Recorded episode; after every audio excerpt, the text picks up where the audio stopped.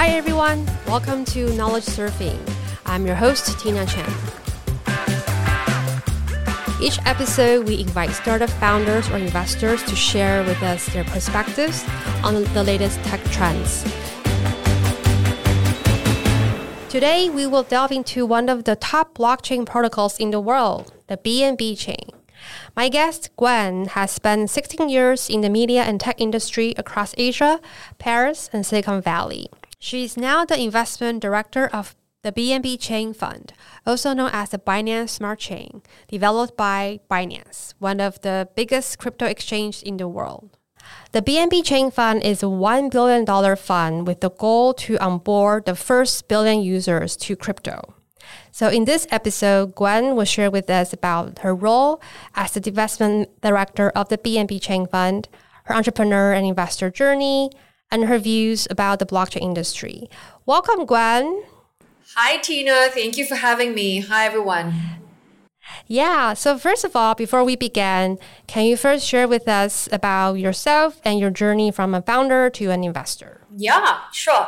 So yeah, so as you mentioned, Tina, the last, you know, like my career has mainly been across technology startups and media. For me, I've always been interested to look at how science and technology changes the future. So I've had several roles. I have founded and it was acquired a, small tech media pro- uh, project, uh, a startup that's acquired by Tech in Asia. I was also super lucky to have uh, started an investment fund uh, many years ago in collaboration with the Singapore government. I've also led global market expansion into Asia Pacific for Mashable. At a point in time, especially, it was one of the top millennial media. I've uh, spent some time in um, in Paris working with PhDs to build new companies. And just before my role at BNB Chain Fund, I was at uh, Meta, formerly known as Facebook, where I was building out a new kind of startup accelerator and VC program for Southeast Asia region. So today, my role is really to look at Web3, to grow crypto, and to grow the BNB chain ecosystem. That's very exciting. And and what first brought you to the world of crypto and blockchain? Mm, love the question. Everyone has their own origin story. So my journey started actually in 2010 but unsuccessfully. So I want to say, you know, rather than everyone thinking I'm some like big gigantic whale. Um, so in 2010, I actually saw Bitcoin because again, I've always been into technology. I, I see a lot of cool stuff. I think on the internet. And I was blown away by the potential of Bitcoin. I was like, this is how money should work. So I, at a point in time, you could actually mine Bitcoin on your laptop, and it was just a software back then. And I downloaded the software, but what I failed to do was to I didn't mine it successfully. So I basically barely opened a software program, and so ultimately nothing resulted from my experiment. So you're there. trying to mine Bitcoin but failed because at that point in time, I believe you needed to keep the software running on your laptop like 24 7. You didn't need a GPU then, but you with a laptop you could, but 24 7 was the mm-hmm. minimum I, I think I, I hear from my friends yeah. today. Yeah. Mm-hmm. So I, I saw it as like how money should be transferred, but also number two is that this is how the world collaborates. So mm-hmm. a, a fun fact is that when I was much younger, I participated in SETI, NASA, the, the SETI at Home program, which is by NASA, the search for extraterrestrial intelligence, where you contributed your computer's idle computing power to search for ET. Wow, really? Yeah, That's so really I mean, it's again just a software, right? But basically, yeah. when back then, when you had your screensaver on, it was using your computing power to search for ET. But then, did you find any ET aliens? Uh, or maybe NASA found and didn't tell me.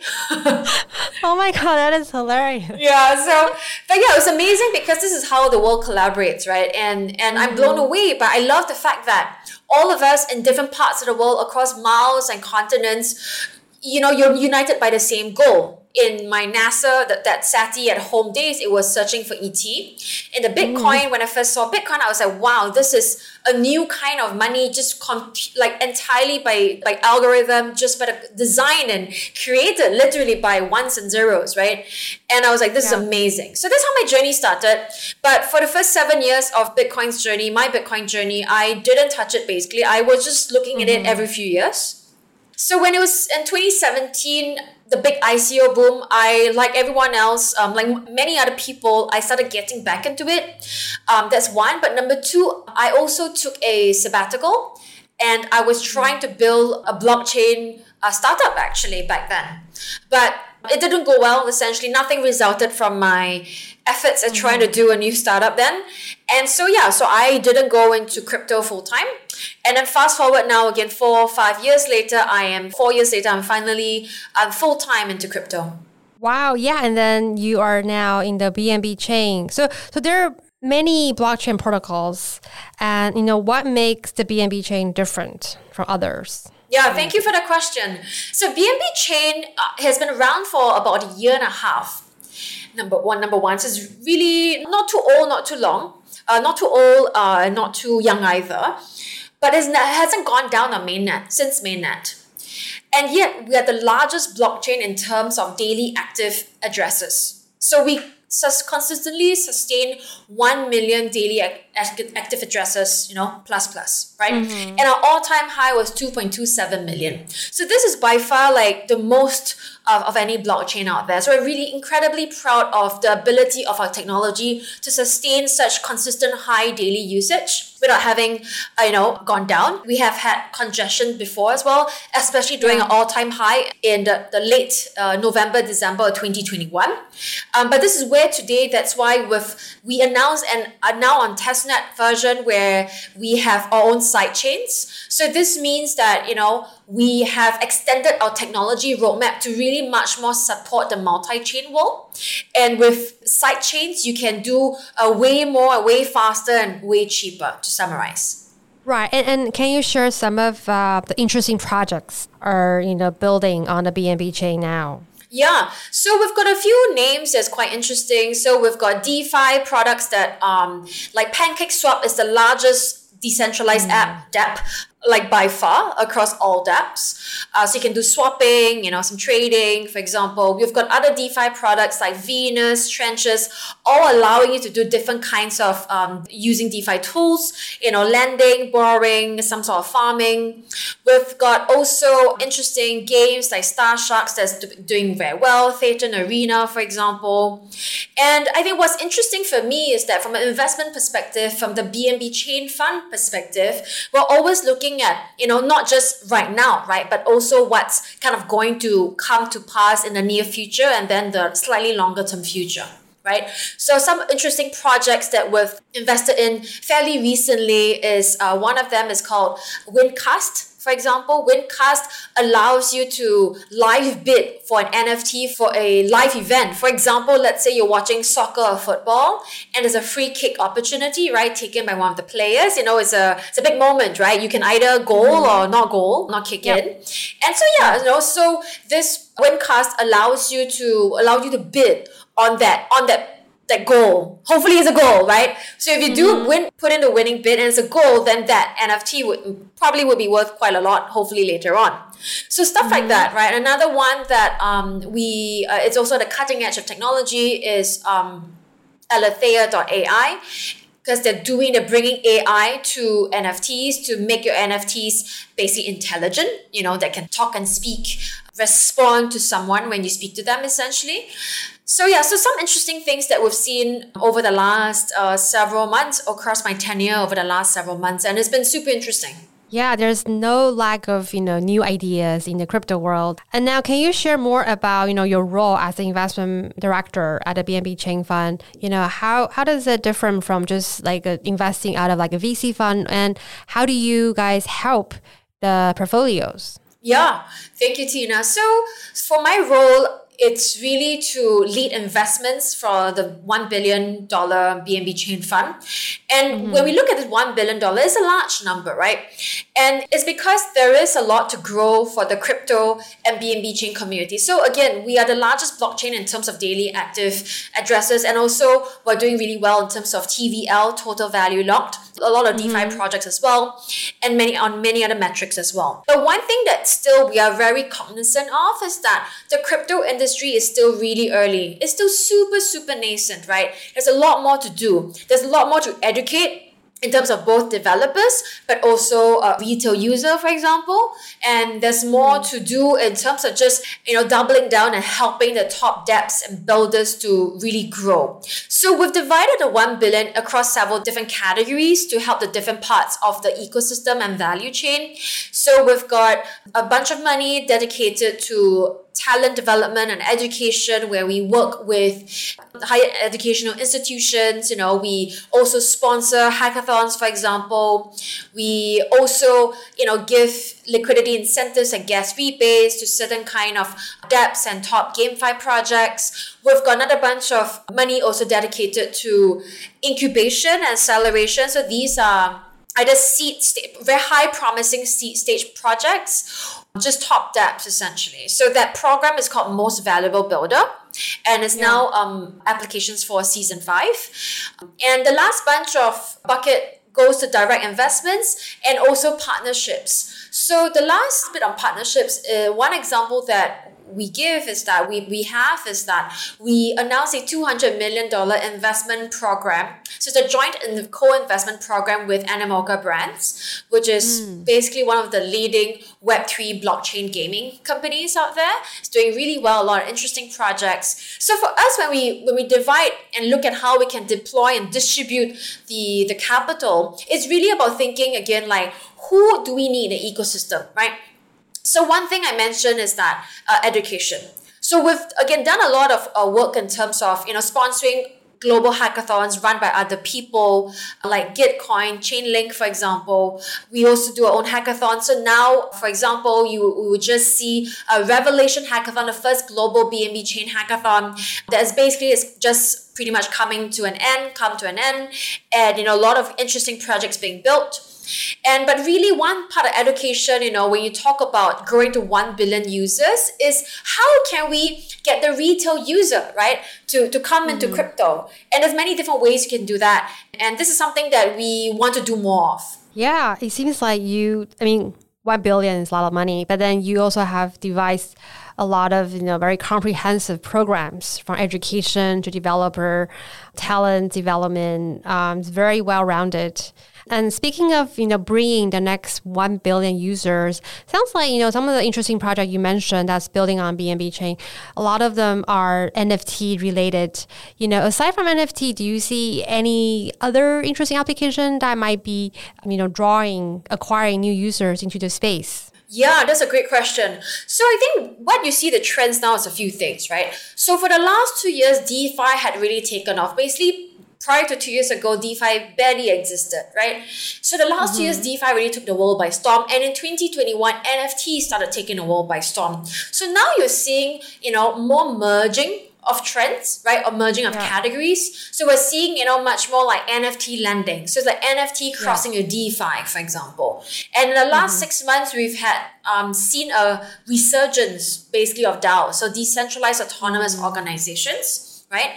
Because DAO as a concept actually was first, the, its modern form was first quote unquote invented actually in 2013 but mm. really only started kind of you know really seeing much more proper traction in the last six to eight months or so so i think this is something that we're going to see uh, more of more dao enablers dao toolings and consequently more daos because now you can start daos but you know they're not the most easy to do right? And also daos mm-hmm. have many other applications um, that we're still yet to discover right?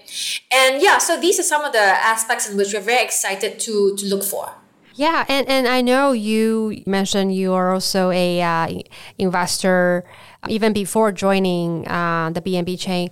You know, what do you think as an investor? You know, what are the key qualities to be a, a great investor in the Web three and Web two world? Oh wow, that's a great question, and I, you know, I'm I wouldn't be so bold to say that I, I, would like to think that you know I'm trying to become a better investor day on day, right? So I mm think to mm-hmm. try a stab at your question is that ultimately, you know, like in all investing, you really want to invest in a team.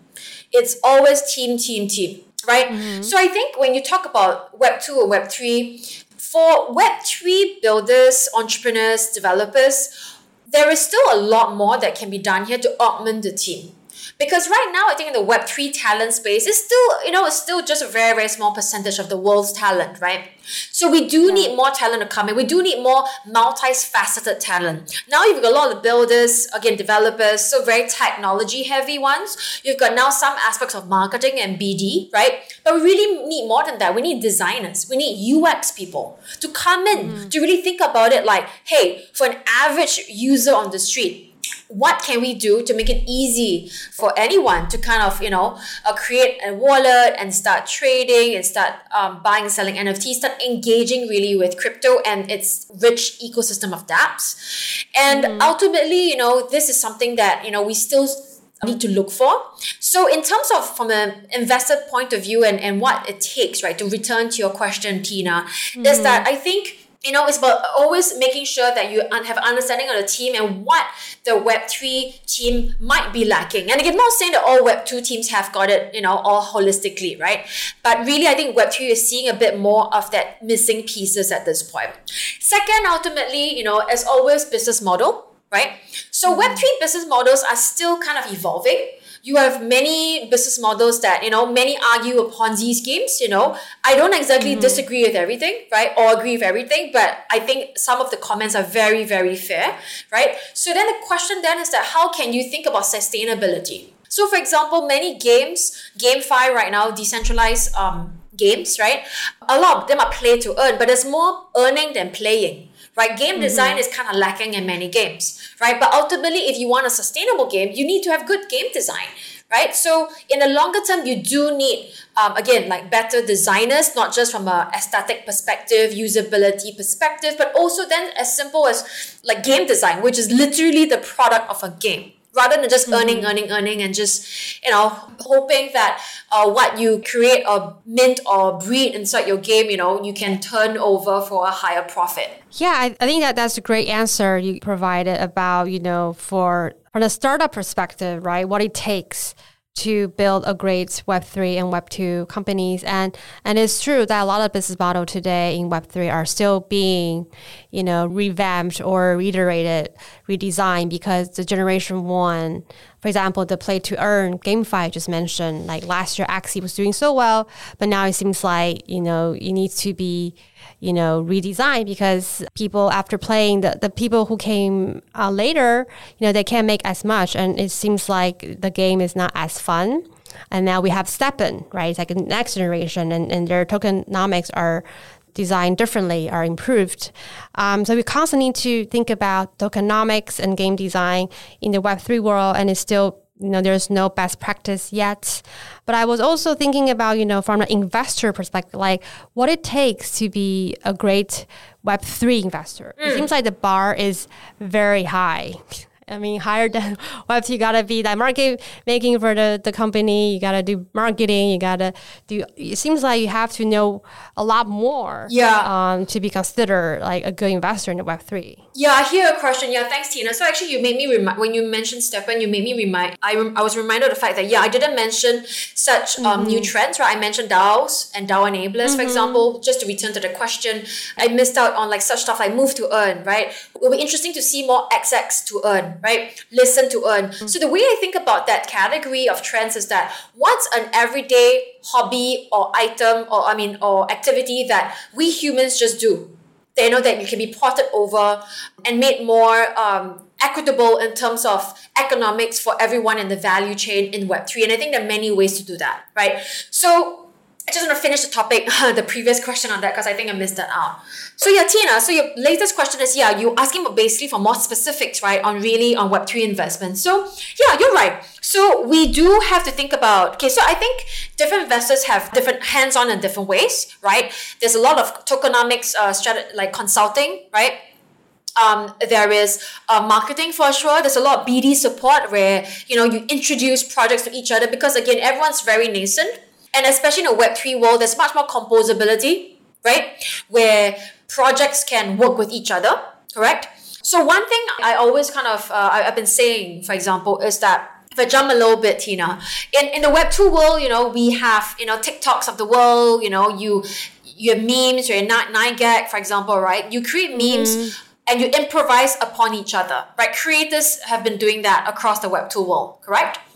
Um, And open source for developers and tech already existed in the Web2 world, and it's a sizable uh, number of people doing that. But Web3 takes the technology improvisational capability to way higher levels, like an order of magnitude, right? So something I call improvisational abundance, right? Where it's essentially now Web3, you have so much uh, more ability to improvise both for creators as well as builders and the, the economics work better for everyone as well. So there's much more mm-hmm. abundance here, right? So then when it goes back to what it takes to be a good investor in the sense is that, okay, so if there's so much more composability and there's, and there's so much more ability for projects to collaborate on everything from a simple airdrop, right? Or literally their products, right? You know, one, pro- like we've seen a few DeFi projects, you know, starting discussions on like basically their, version three, version four, whatever it is, you know, is some sort of like mm-hmm. deeper collaboration than just a marketing collab Yep. example. So we're seeing, you know, a lot more of that happening, right? So as an investor, because you have a wider view of the portfolio across mm-hmm. categories, you may be able to do much more of that. And so I think what's interesting in, in Web3 investments is that it's a lot about yeah, being able to kind of see that broader view, right? But also be mm-hmm. able to zoom in right? To concretely, the analogy is like, you know, tell your portfolio companies or suggest to your portfolio companies which tree to cut down or which tree to focus on. Mm. Right, rather than just general kind of trends making. So, I think some of the best investors, you know, are helping much more on the tokenomics side of things because again, tokenomics is something that's uh, again still constantly evolving, right? And because again of all the composability and the products keep changing, again, it's so ever evolving that it's almost like you really need, you know, a very strong partner and a slash advisory group of people to kind of brainstorm and try to figure out the best tokenomics. So I'm, I'm not sure whether anyone has a has a good answer to what it takes to be a right and Web three investor because I think um I mean the Web three investment world is I wouldn't say fairly new but you know more people Yeah. you know have have been joining the the scenes recently including myself right and you know I think we're all trying to help the best that we can. Yeah, definitely. It's very exciting and it's constantly changing. Every week is is different, right? And so I think for investor and founders alike, you know, you're constantly, you know, looking for ways to innovate, looking for ways to solve problems. So it's definitely I I mean I mean because we come from, you know, we're investing both in web 2 and web web 3. I feel like the space, the speed um, is definitely faster um, changing than um, than the web 2. Yeah, exactly. And actually, to your point, Tina, because you talked about Web 2, right? Because ultimately, for business models, and when you invest, you always want to invest because you believe there's going to be value that's going to be created. Correct? Yeah. So, one question we always want to ask when we look at a project is that where is the value accrual? Right? Because if you're a pure token play, then your your again tokenomics need to reflect that. Your mm-hmm. value accrual has to make sense within that space. But then we also see now a lot of projects and companies kind of raising both equity and token at the same time, which can make Yeah. it very confusing. And you're like, wait, are you accumulating um, value in terms from the legal, uh, the fiat perspective or legal entity perspective, or is everything all on tokens, right? So I think a lot of again, like these are some of the biggest projects as well, yeah. You know, so I think a lot of things are still being figured out. But basically, the ultimate question is that where is the value accrual?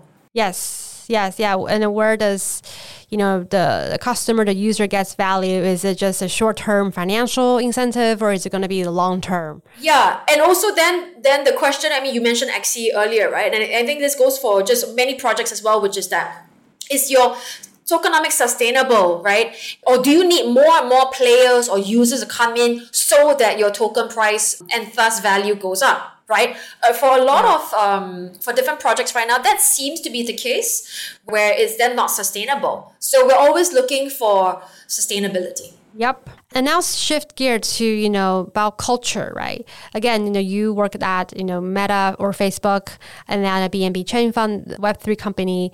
Well, how would you compare, you know, on a broader cultural differences between Web2 or, or Web3, if there's any? Yeah, I mean, I, I will talk about my Web two experience as fairly broad. Right, it wasn't just at Meta. You mm-hmm. know, I started my own mm-hmm. stuff.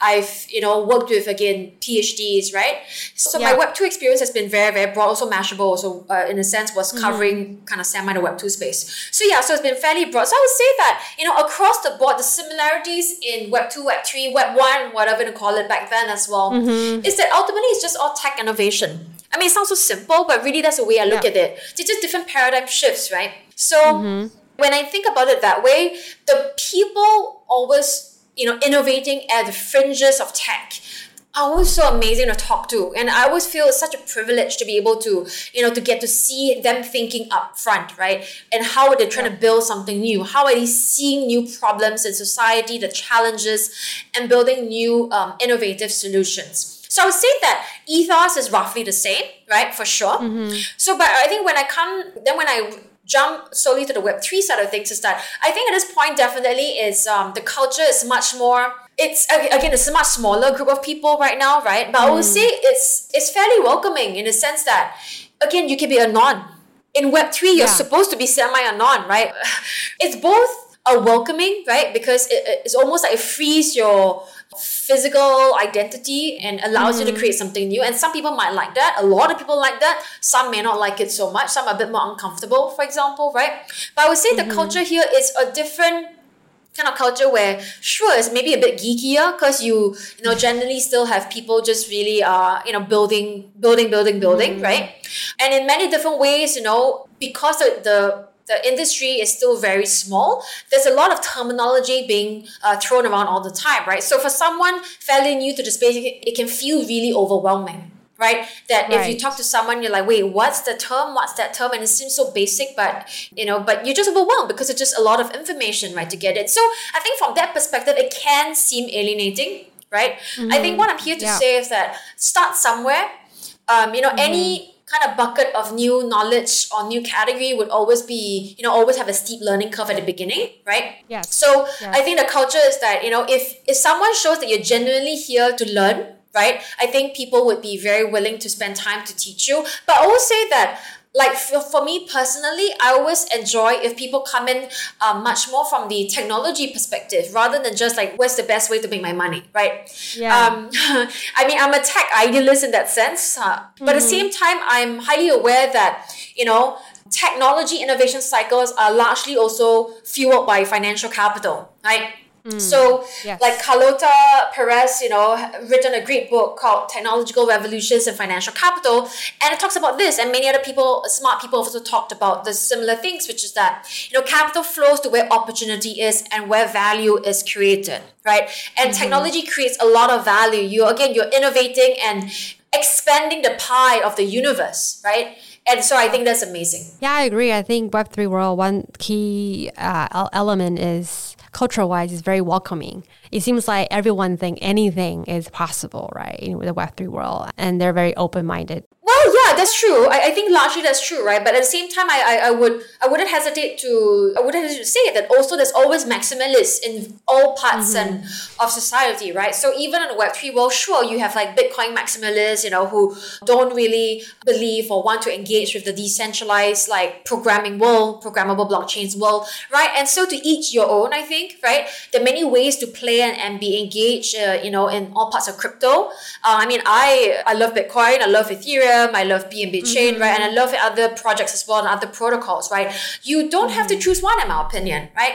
So for me, I'm a technology maximalist, and from that perspective, I'm a crypto maximalist. But at the same time, do I believe that the world will be 100% decentralized? No.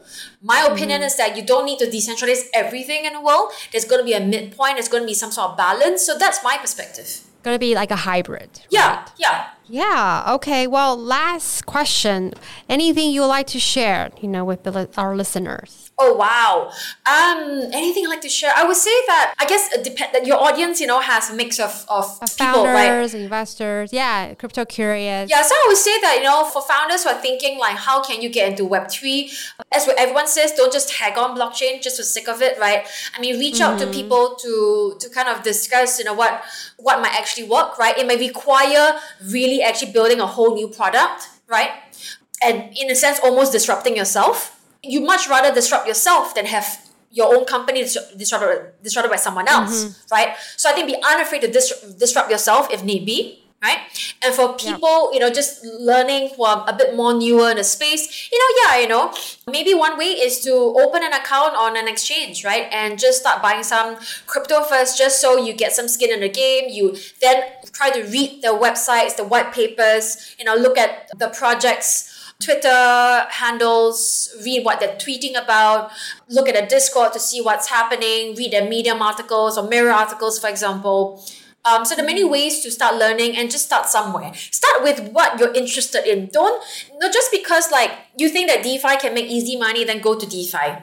I mean, DeFi is right. kind of like the base because ultimately crypto or blockchain, you know, just reinvented for the financial infrastructure of the world. But I would say start from somewhere that you are interested in first. If you've always been to art and culture, maybe start with NFTs first, right? Or games, start with games first, right? So when you start from where your interest lies, then you can probably mm-hmm. better go down a rabbit hole of that interest. Yeah, I think if you don't have passion, right, it's really hard to survive in the world of crypto because it's really demanding. Yeah, exactly.